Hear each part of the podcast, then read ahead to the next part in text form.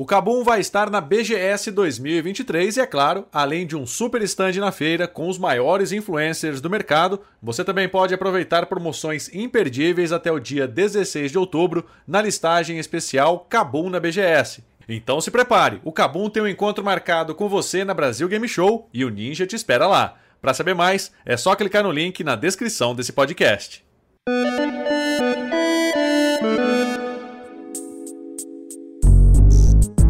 Olá, eu sou Gustavo Minari e está começando agora o podcast Canaltech. A facilidade do home office possibilita que empresas estrangeiras contratem profissionais brasileiros na área de tecnologia.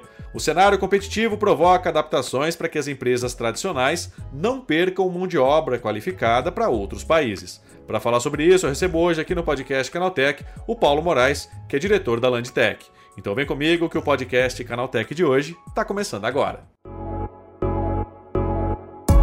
Olá, seja bem-vindo e bem-vinda ao podcast que atualiza você sobre tudo o que está rolando no incrível mundo da tecnologia. Em 2018, os profissionais de tecnologia dispostos a se mudar para outro país para trabalhar eram 55%, agora são 67%. O Canadá é o destino mais desejado, seguido por Austrália, Alemanha e Reino Unido. Na América Latina, 71% pensam em ir para o exterior. A prioridade é a Espanha, seguida por Canadá, Alemanha, Estados Unidos e Reino Unido. É sobre esse assédio internacional aos profissionais brasileiros de tecnologia que eu converso agora com o Paulo Moraes, que é diretor da Landtech. Paulo, por que, que esse assédio a profissionais brasileiros na área de tecnologia tem aumentado tanto nos últimos anos? Gustavo, tudo bem? Prazer estar em contato aí contigo de novo. Obrigado pela oportunidade é, de falar um pouquinho mais aqui com o pessoal a respeito de carreira na área de tecnologia e sobre o mercado de trabalho. Bom, respondendo a sua pergunta, é, nós temos algumas, algumas uh, situações ou fatores acontecendo globalmente que contribuem para que as empresas busquem os profissionais brasileiros uh, para as suas demandas aí uh, nos mais diversos países. É, primeiro, a gente tem uma questão global aí econômica é, que tem feito com que as empresas um, é, revejam seus custos, seu, seus contratos com prestadores de serviços, porque elas precisam entregar ali né, margem e lucro prometidos para os seus acionistas. Uhum. É, naturalmente, um, uh, isso faz com que elas vejam, inclusive, os contratos com fornecedores de tecnologia ou custos com mão de obra uh, de tecnologia, que são linhas importantes hoje né, dentro do demonstrativo de resultado dessas empresas.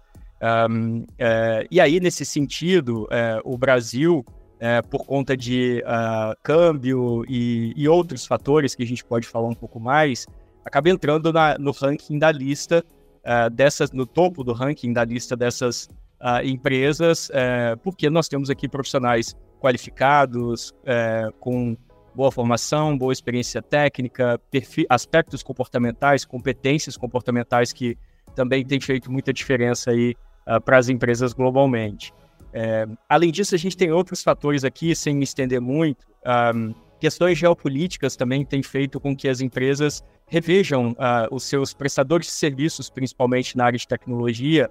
Uh, muitas dessas empresas contratam prestadores de serviços uh, de tecnologia de países do Oriente Médio, da Ásia, é, e por conta de, infelizmente, né, questões como essa que, que tem acontecido uh, agora com, com Israel né, e países vizinhos, Paquistão uh, e, e, outros, é, tem dificultado, inclusive, a entrada de profissionais desses prestadores nos Estados Unidos é, quando preciso. Então, é, mais uma vez, Brasil entra no, no, topo do ranking da lista dessas empresas como uma alternativa para buscar profissionais na área de tecnologia. Muito tem se discutido a respeito de retorno ao modelo presencial, é, mas trabalho remoto ainda é uma, uma realidade e vai continuar sendo realidade para muitas dessas empresas, porque isso, inclusive, viabiliza o negócio dessas empresas uhum. por conta do custo de mão de obra. Um, então, um, isso também faz com que as empresas né, uh, coloquem o Brasil no ranking das, das suas prioridades, né, como um país ali fonte de mão de obra na área de tecnologia. Então, a gente parece que tem aqui quase que uma tempestade é perfeita, né? Uma série de fatores aí contribuindo cada vez mais para que os nossos profissionais sejam assediados pelas empresas ao redor do mundo. A, a chance de ter uma carreira de sucesso no exterior também é um atrativo a mais né, para esse profissional que começa a trabalhar aqui no Brasil? Sim, sem dúvida, Gustavo. É, o, eu acho que todo mundo hoje, né, é, é, com a facilidade que existe no, no, no mercado de se capacitar é, é, e o custo cada vez menor de capacitação, tanto em tecnologia quanto em idiomas, por exemplo, é, faz com que as pessoas enxerguem como uma possibilidade real né, a possibilidade tanto de trabalhar para empresas fora, como também de migrar para outros países, o que é super possível a partir dessas empresas. É, no fundo, isso prejudica o mercado nacional? Olha, é, de uma certa forma, sim, porque, é, é, como você bem sabe, a escassez de profissionais de tecnologia é, afeta o mundo todo e o Brasil, inclusive, apesar da, da, né, de altos e baixos de economia, é, sempre falta mão de obra na área de tecnologia. E o fato de você ter profissionais brasileiros qualificados que é o que todo mundo busca, com fluência em outros idiomas, por exemplo, né, indo embora, é, é, diminui aqui né, a, nossa, a nossa oferta de mão de obra e, consequentemente, faz com que uh, os salários sejam maiores, né, a, a, a, competição por esses profissionais também seja maior. Né, e então uh, é, isso gera aí uma série de dificuldades para as empresas no processo de contratação e inclusive com custos dessa, dessa mão de obra. E Paulo, tem muito funcionário, na tua opinião, que ele, é, principalmente nessa área de tecnologia, enxerga o Brasil como uma espécie de estágio, assim, para que ele consiga é, um emprego melhor no exterior, né? Usa as empresas aqui do país como uma espécie de trampolim. Olha, é, quem tem uh, um objetivo muito claro, né, de que quer ir embora, sim. Uh, você sabe que uh, tem uma pesquisa da Boston Consulting Group a respeito do nível de propensão de profissionais uh, do Brasil, da América Latina ou mesmo globalmente, uh, de uh, migrar para outros países ou trabalhar remotamente. e a América Latina, ela eh, tem indicadores muito acima dos indicadores globais quando se fala desse tema. Então, os nossos profissionais, eles já são naturalmente mais propensos a é, é, né, quererem mudar de país ou quererem trabalhar fora ou, ou trabalhar para outros países mesmo que remotamente. Então, sim, acho que hoje em dia os profissionais de tecnologia já, já começam a carreira ali tentando entender como é que eles estruturam as suas passagens profissionais para né, é, habilitarem, é, é, construírem um currículo ali adequado para que eles sejam vistos por empresas lá fora como profissionais de alto potencial. E Paulo, é, com relação às empresas brasileiras, né? Você acha que dá para reverter esse quadro? Né? A gente tem um, um, alto índice de turnover né, em empresas brasileiras, essas mudanças que acontecem de tempos em tempos. Você acha que é, se a empresa se adequar a esses padrões internacionais, a gente conseguiria manter esses profissionais por aqui? Olha, eu, eu, eu acho que isso melhora a situação das empresas, assim como outras alternativas ou artifícios também podem melhorar a retenção desses profissionais. Melhores benefícios, é, oferta de um, incentivo para a educação desses profissionais, é, é, bom ambiente de trabalho, é, que ao final é o que esses profissionais buscam. Né? Eles querem melhores salários, melhores condições, é, mais flexibilidade, é, possibilidade de investir mais em educação, até porque na área de tecnologia você tem que estudar o tempo todo. É, então, uh, há alternativas, mas uma boa parte das pessoas da área de tecnologia estão propensas a, a ir para outros países, trabalhar para empresas lá de fora e ganhar em dólar. É, Paulo, você acredita que, como você disse anteriormente, essa questão do trabalho remoto, isso acaba facilitando bastante para uma pessoa que pretende trabalhar para uma empresa estrangeira, principalmente porque ela não precisa estar presencialmente no local, na sede dessa empresa?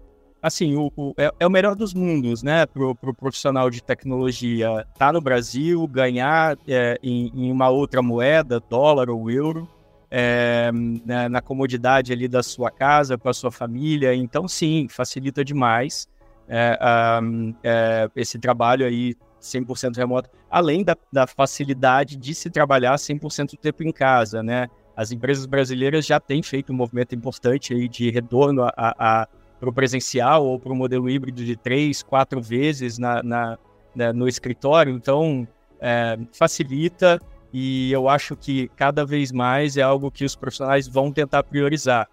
Aí, uh, dando um exemplo muito, muito rápido aqui, conduzi recentemente uma posição uh, para a SAP, uh, uma das vagas que nós tínhamos aqui, e cerca de 40% das pessoas acessadas já trabalhavam para empresas de fora ganhando em dólar, não tinham nenhum interesse em ouvir. É, é, então, é, pode ser que a gente veja daqui a pouquinho, Gustavo, as pessoas tentando entender quais são as posições é, que é, são mais priorizadas aí por empresas lá de fora é, e comecem a se especializar nessas áreas para fugir desse movimento, desse ambiente de trabalho aqui no Brasil, com as nossas dificuldades aqui no país de locomoção e outros aspectos. E acho que precisa também um pouquinho de mudança de mentalidade do empresário brasileiro, né, Paulo? Porque, como você disse, né, a gente passou por um período de pandemia que as pessoas é, se adaptaram a trabalhar em casa, né? Isso, de certa forma, funcionou, mas a gente tem ainda aquele tradicionalismo de que o patrão ele precisa ter o, empre o empregado dele presencialmente ali na sede da empresa. Isso acaba, principalmente no setor de tecnologia, meio que afugentando esses profissionais mais modernos, né, que já se acostumaram e viram que dá certo trabalhar em casa, né? É, isso, isso, acontece para todas as áreas, na verdade, viu? Nós temos aqui uh, exemplos de profissionais de marketing, finanças e outras áreas, dos meus colegas de trabalho que já estão nesse movimento de busca uh, por novas posições, porque as empresas estão mudando. Mas sim, né, no Brasil ainda existe um, um pouco dessa cultura de comando e controle. É, apesar disso, algumas empresas têm se descolado. A gente enxerga, a gente tem aqui exemplos de empresas que já têm políticas diferentes, por exemplo, para profissionais de tecnologia, que é, atuam de forma 100% remota, enquanto o restante da empresa está voltando para o modelo híbrido. Então, é, acho que a, as empresas sim precisam cada vez mais pensar em como é, reverter a, futuras aí, perdas é, que elas provavelmente vão ter com, com uh, profissionais, principalmente na área de tecnologia, que já tem esse mindset muito consolidado. É isso aí, Paulo. Muito obrigado pela tua participação e um bom dia para você, hein? De nada. Prazer sempre estar aqui contigo, Gustavo. Um abraço. Tá, esse foi o Paulo Moraes falando sobre o aumento do assédio internacional a profissionais brasileiros na área de tecnologia. Agora se liga no que rolou de mais importante nesse universo no quadro Aconteceu Também.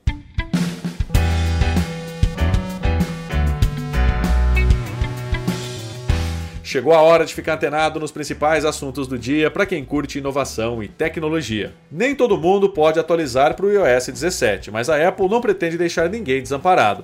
A companhia lançou nessa semana o iOS 16.7.1 para modelos que não são compatíveis com o novo sistema, e a novidade corrige uma falha que potencializava a ação de invasores no celular. A recomendação, portanto, é que você atualize agora mesmo seu iPhone e iPad. O iPad OS 16.7.1 também foi disponibilizado. Para isso, é só acessar Ajustes, Geral e Atualização de software.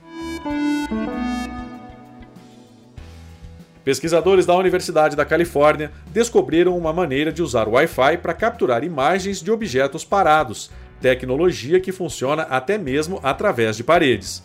Em testes, foi possível ler o alfabeto latino do outro lado de uma estrutura de madeira, algo considerado anteriormente difícil demais para esse tipo de sinal. Para o Wi-Fi, detectar objetos estacionários era um desafio por conta da falta de movimento. Para contornar o problema, a equipe decidiu focar em traçar as extremidades dos itens, gerando resultados surpreendentes. A plataforma de design gráfico Adobe Express ganhou reforço pesado de inteligência artificial na disputa contra o Canva. O editor online agora é capaz de expandir fotos usando IA. A novidade é uma versão do preenchimento generativo anunciado pela desenvolvedora do Photoshop.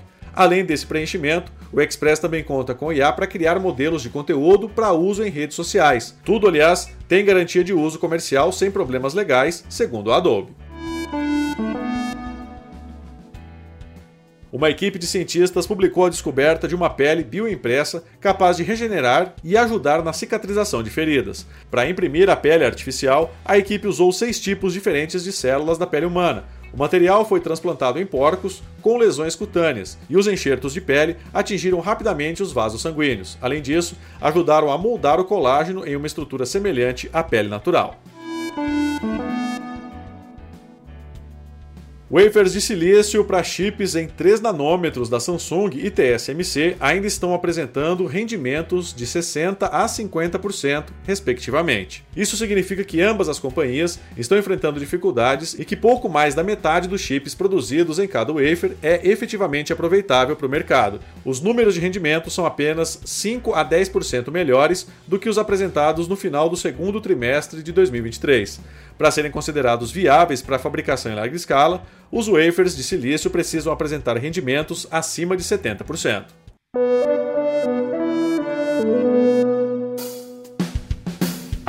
Tá aí, com essas notícias, o nosso podcast Canaltech de hoje vai chegando ao fim. Lembre-se de seguir a gente e deixar uma avaliação no seu aplicativo de podcast preferido. É sempre bom lembrar que os dias de publicação do programa são de terça a sábado, com o um episódio novo às 7 da manhã, para acompanhar o seu café. Lembrando que aos domingos tem também o Vale Play, o podcast de entretenimento do Canaltech. Esse episódio foi roteirizado e apresentado por mim, Gustavo Minari, e a edição foi do Vicenzo Varim. O programa também contou com reportagens de Douglas Siriaco, Natan Vieira, Daniel Trefilho e Augusto Dalla Costa. A revisão de áudio é do Ivo Meneghel Jr., com trilha sonora de Guilherme Zomer. E a capa desse programa foi feita pelo Eric Teixeira. Agora nosso podcast vai ficando por aqui. A gente volta na próxima terça-feira com mais notícias do universo da tecnologia para você começar bem o seu dia. Até lá, tchau, tchau.